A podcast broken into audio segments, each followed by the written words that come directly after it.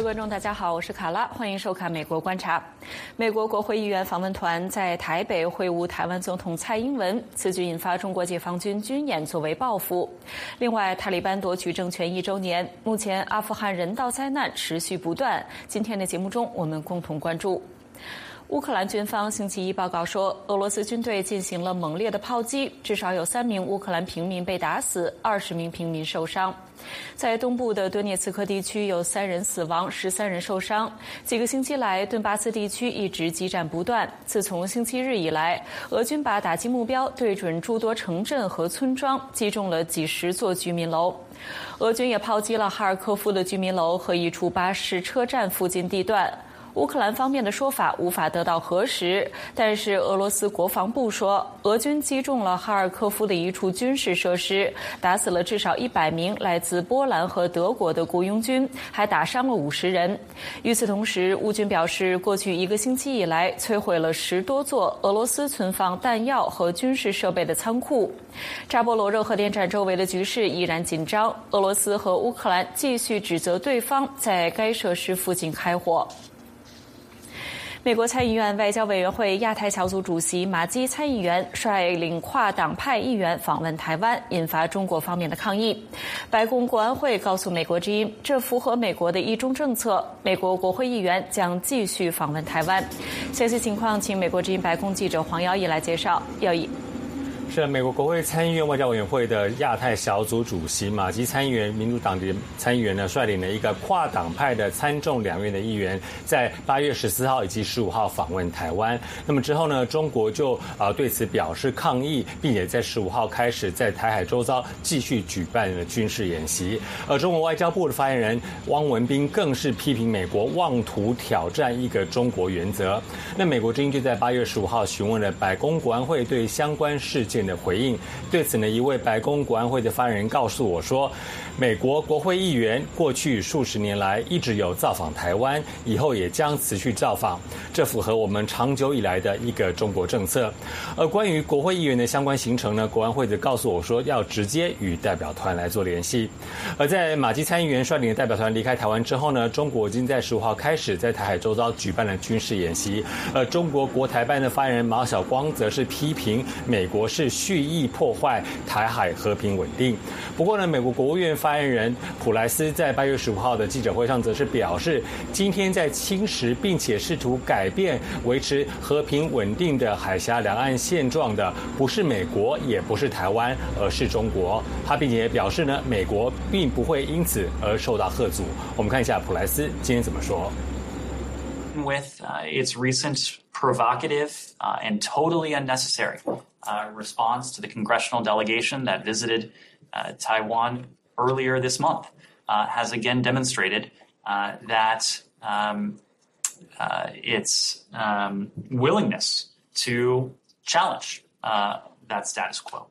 That we won't be deterred from flying, from sailing, from operating in the region in accordance with international law. and that's why President Biden directed, as you heard on Friday, the USS Ronald Reagan to remain on station longer and announced that additional steps would be forthcoming in our support for Taiwan.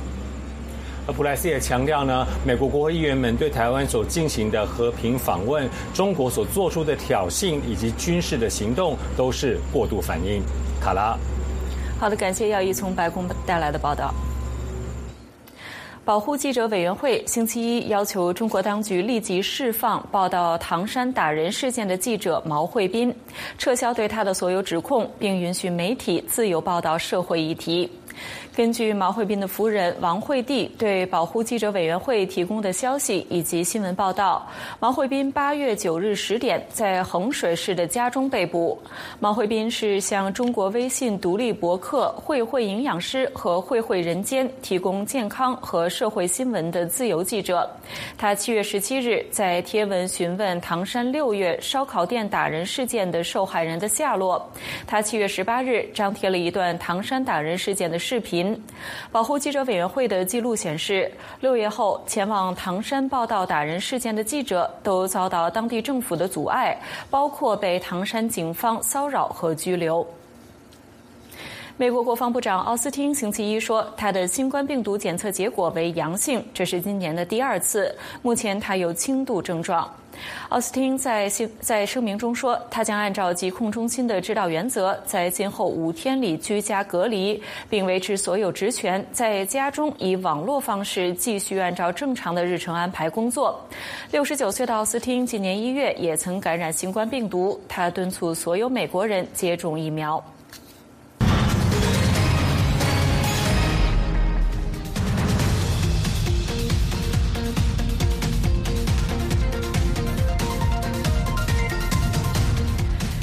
人权活动家图凯尔是第一位美国教育培养出的维吾尔律师。最近，他推出回忆录《无处可逃》，以他的个人生平和其他维吾尔人的故事，讲述维吾尔人在中共治下的处境，揭露中共在新疆实施的大规模监禁和以高科技手段强化的种族灭绝政策。Nuri, you were born in a detention center in Kashgar during the Cultural Revolution. What kind of good and bad memories do you have when you grew up in Xinjiang? Um, I was born in a re-education camp uh, during the uh, height of the Cultural Revolution in Kashgar, um, in a uh, uh ancient city where the Uyghur people consider as the cradle of Uyghur civilization. Um, because of the uh, the extraordinarily difficult circumstances that I was brought to this world and the physical existence of that camp, that building, uh, Soviet style building that I walked by with my mom and with my friends, uh, always reminded of the brutal environment that um, that my my mother went through, uh, physical and emotional torture. Uh, to make the matter worse, during that time, my father was sent to labor camp in an area three hours away from Kashgar.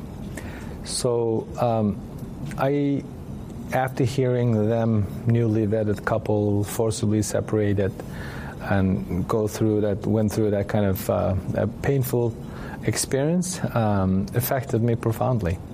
So my um, concern, uh, critical view of the Chinese Communist Party started way early. Uh, of course, you cannot have a public, free conversation about your views about the regime openly, but um, I knew that something did not really settle with me from my childhood years. On a positive um, aspect, because the city at where I was born and raised is uh, very um, uh, cultural uh, and very um, communal in a sense. Um, there were plenty of activities for me as I grew up to maintain my Uyghurness music, sports activities, literature, arts, food. And also religious ceremonies. Um, I grew up in the 1980s where um, the Chinese Communist Party was not as brutal as today. Uh, so there was some room for breathe, the breathing room for Uyghurs to be able to just to be Uyghur. Um, uh, even in my instance, as I describe in the book, I was even able to participate in some religious activities, uh, following my father to attend Friday uh, prayers, um, uh, uh, public prayers at major holidays. So. Um, I have both uh, uh, regretful memories in my early early childhood period, and also uh, quite happy uh, adolescence uh, years in Kashgar. You left China after college graduation. During that time, it was uh, Jiang Zemin as China's leader at the time. What did you see the major problems in Beijing's policy towards Uyghurs at that time, and what kind of major things has Xi Jinping done greatly that worsens the situation in Xinjiang? During my college years, um, after college, um, this was coincided with the end of the Cold War. Um, and this is the time that the Communist Party starts uh, spelling out uh, their sense of insecurity. Uh, they wanted to have um, so-called Shehui Wending, uh, social stability, but they missed the uh, the key aspect of achieving that stability through um, liberalization, uh, leaving people alone, uh, less interference in people's lives, spiritual life, personal life, economic activities, education, then naturally will get you that stability. But Chinese Communist Party to this day does not get it. Why China spends more money on domestic security than the national defense actually explains that this government is inherently fearful of its own people, its own population. So, um, so that's how this thing started. After the collapse of the Soviet Union, China's leadership promised it's not going to happen to us. How do you prevent this? No political upheaval. How do you prevent political upheaval? Political repression. So, uh, and now that turned into a genocidal act. So it's just backfiring one after one and, and created enormous backlash. So at the end of the day, ultimately, because of this um, uh, short-sighted, brutal policy initiatives and implementations by the Communist Party, uh, eventually the Chinese people on the ground will pay, uh, at least uh, reputationally. Uh, now, when you talk about genocide in China, every Chinese people should be concerned because that's the country that they're affiliated with. Um, and I always wonder if those reasonable, fair-minded Chinese citizens, uh, either under Jiang Zemin or Xi Jinping, uh, know that their country, their uh, their government, is operating the largest incarceration of ethno-religious minority group since the Holocaust. Do they know that this is the government that is using technology to um, intensify, enable the ongoing genocide? Uh, do they know that alleviating somebody from poverty is not a human right? Uh, so there are a lot of things that the Chinese people don't know, and the Chinese people should be made aware of that this is a, a Communist Party is an evil regime, uh, that it that is serving the interest of the Chinese people in the short and the long term. For the recent secretaries in Xinjiang from Wang Enmao, Song Hanliang, Wang Lequan, Zhang Chunxian, and Chen Quanguo, is it meaningful to differentiate one from another? And who may be like the worst secretaries? I would, I would say without hesitation, uh, Chen Quanguo turned out to be the worst one. Uh, Chinese policy uh, analysts, um, or China policy analysts, China watchers, um, experts, uh, historians um, likening him to Adolf Eichmann, uh, uh, Hitler's um, final solution guy. So um, Chen Quanguo is extremely brutal. If you look at his secretive life, uh, the way that he built his career, he's a military guy. He never talks about his personal life, and deeply insecure, deeply brutal.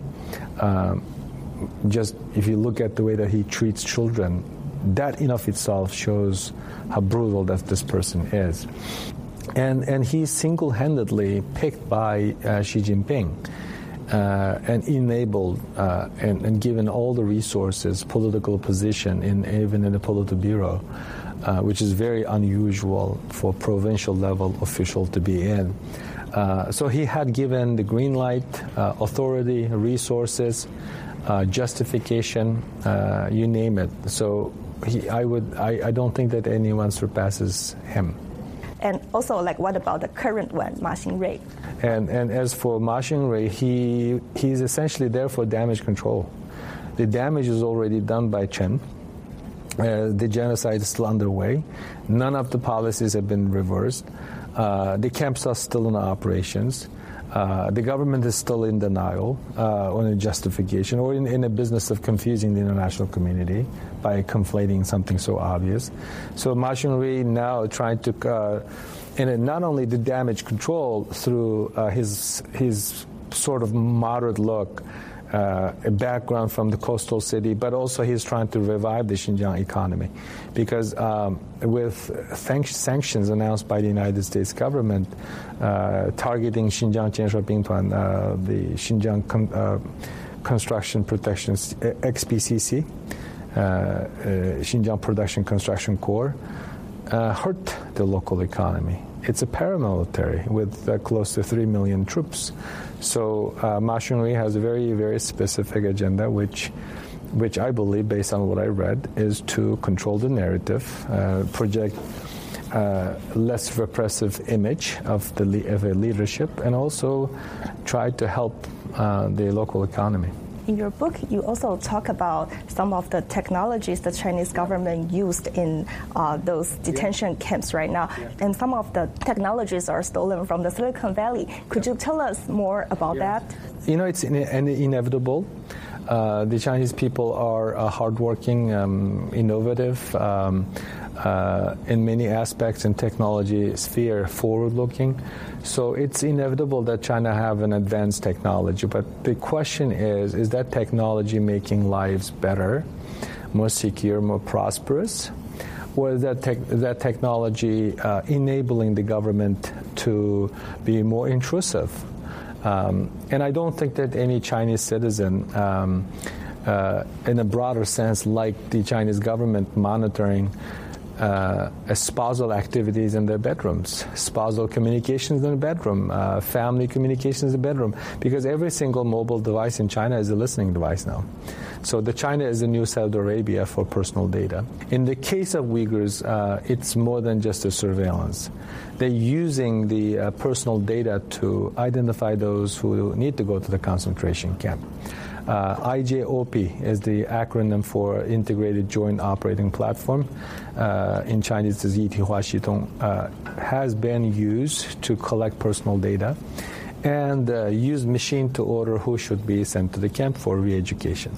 So if this does not concern us in the United States, if it does not concern any ordinary Chinese in China, then I think we have a problem. Uh, this should concern every one of us. Technology is supposed to foster your life.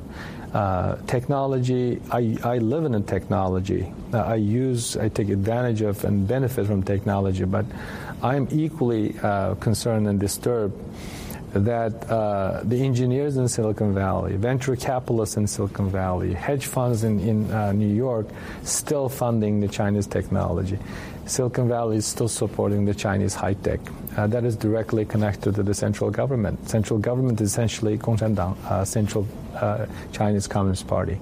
This is not a normal government. This is a one-party Communist Party ruled country uh, its economic policies, uh, tech policies, the national defense, uh, law enforcement, the legal, everything is set. Even social media messaging is set by the Communist Party. So people need to know this is not, not about um, uh, calling China out. This is not about uh, reporting on something that already become a uh, part of the Chinese people's lives. This is about the future. Do you really want to have Chinese uh, form of governance and social control, people control, or you wanted to have a more liberal, liberalized uh, society that respects your privacy. China's brutal oppression in the labor camps in Xinjiang has caught the attention of the whole world. What could be done to get more details about the brutalities in Xinjiang? The, the international community is still um, uh, concerned, uh, both in governmental level in the societal level, um, in the business level, uh, potential retaliation. I think that's the wrong approach. Um, China will not have a healthy, mutually respectful relationship uh, as long as it continues to genocide. Uh, it's the end of the story. Anyone in Beijing uh, advising Xi Jinping or advising senior policymakers are not being honest the fact that the international community turned against China, and I never seen, I don't know if you have, uh, in my recent memory, as isolated as, as China has been in the international community. And they do care how it's perceived, how it's portrayed. And they do care when their economic interest is hurt. So because of this disastrous policies, committing genocide in the broad daylight, on World's Watch, committing crimes against humanity, with in, ill intention to destroy this nation, uh, this proud people, ethno-religious group. Now China puts itself in a box. It, can you imagine that if if these things didn't happen, uh, where the China could be today? What is China's economy would look like, and how how China's economy would look like? So they are they have managed to shoot on their own foot. Uh, this is their own problem. This is own sense of insecurity imposed on other people, thinking that they could get away with it with impunity. World is changing. The Uyghur Forced Labor Prevention Act is implemented starting this June. How do you see the effect of the act preventing the forced labor in Xinjiang? The Uyghur Forced Labor Prevention Act, arguably the most important thing that the U.S. Congress has done uh, since China joined the WTO to uh, address some of the lingering issues. Um, slave labor products coming to the United States is already banned uh, there's a, uh, a, a, certain measures put in place, but because of the scope and severity of the issues that we're dealing with, specifically on forced labor practice in China, uh, because of the labor shortage, uh, it, it, has become such a huge issue affecting everybody's life and even in the United States and worldwide. So this bill will address this. And then the brilliance of this bill is to push the responsibility to the businesses, essentially saying that everything that you bring into the United States are made by or made with uh, forced labor. Uh, we will not let you import unless you prove otherwise. So instead of governments doing investigation, putting a lot of resources, this is on the businesses, rightfully. Uh, and also, this will make uh, some business practices difficult. It may affect um, the supply chain because uh, American people were addicted, addicted to cheap consumer products uh, that they find in Costco, Target, and Walmart. Uh, they may, long, may no longer be the case. Uh, uh, you know, in, there's a there's an ethical ethical way to do business, and money is not everything. There's a human lives, and uh, anyone should even feel comfortable with modern day slavery should be shame of, shame, should be shamed of himself or herself. Um, we should despise anyone being enslaved or performed forced labor against their will, here at home, around the world, China. No matter where it finds, we should all condemn it. It's, it's, it's cruel, inhumane. China is not the only place that they can make those products. They can go to uh, a country that does not enslave fellow human being. We already have a supply chain problem. Look, remember the uh, ventilator problem early on in the um, uh, early parts of the pandemic? The Americans did not make enough ventilators. it was imported from China. And guess what? A lot of people died. So American people need to make things at home and American people are capable of making things at home. And China should not be the only country for assembly lines. There are a lot of places in the developing world would be happy to host those companies.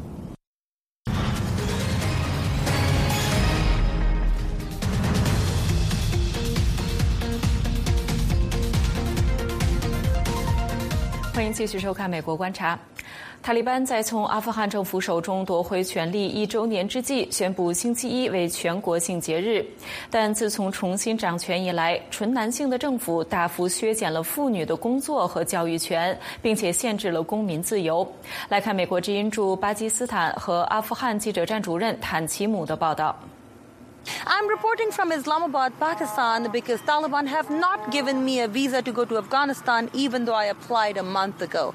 But last year, I was in Kabul on the day Taliban entered the city, and I saw widespread panic and fear.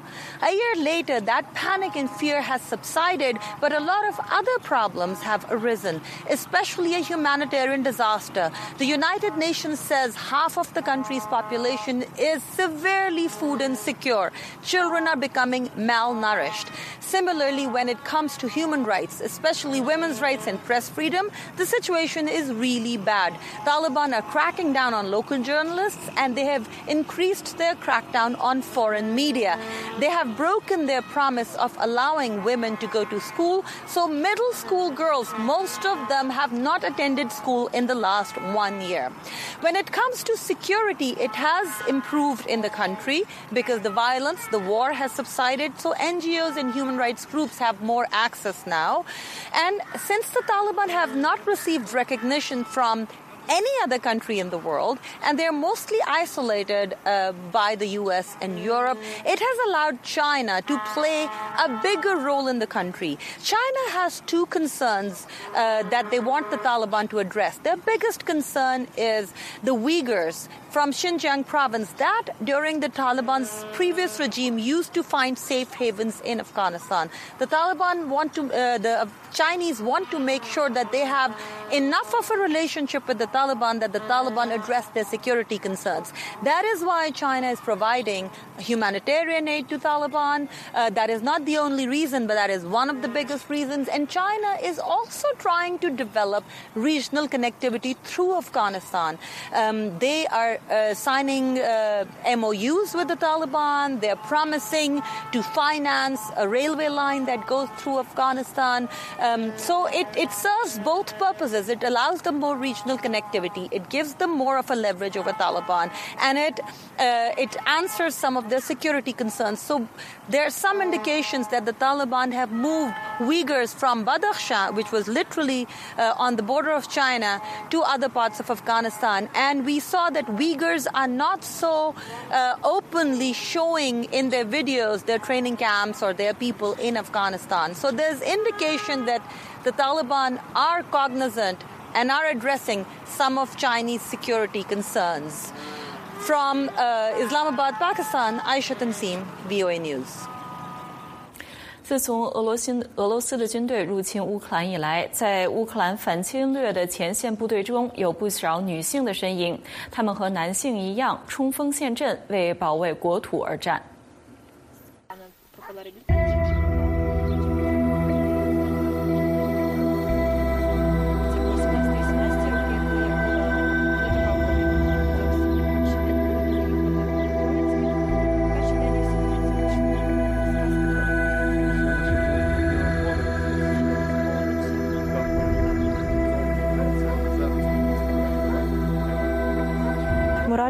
Бойовий дух в наших військовослужбовців на ну, на високому рівні зараз, але всі хочуть побувати в своїх домівках, побачити своїх рідних, близьких.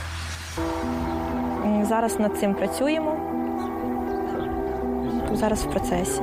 На мою думку, так. З жінкою вони більш відкриваються і розповідають тобі те таємне, що вони не можуть відповісти чоловікові.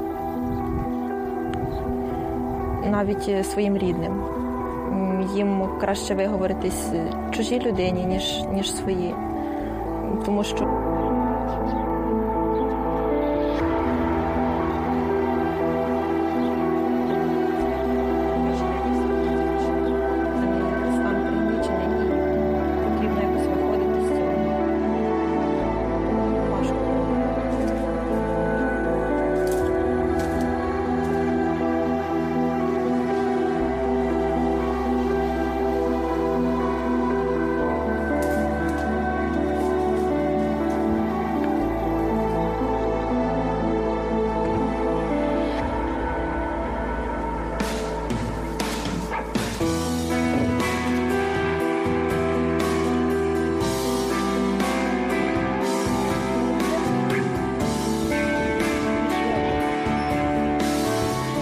Командир машины командует, оператор-наводчик работает с пушкой. Ну, а я, конечно, за, за штурвалом. Тяжело за, за особовый склад. Тяжело думать, когда все на позициях. Э, Каждый приход. А вот это тяжело, да. Думаю, что главное, чтобы в кого-то не попало, не за двухсотого. Вот это самое тяжелое. Ну, со своей стороны я стараюсь тоже помогать по максимуму. И психологически, и так. Любая работа, которая там нужна, делаем. Независимо, женщина я или нет.《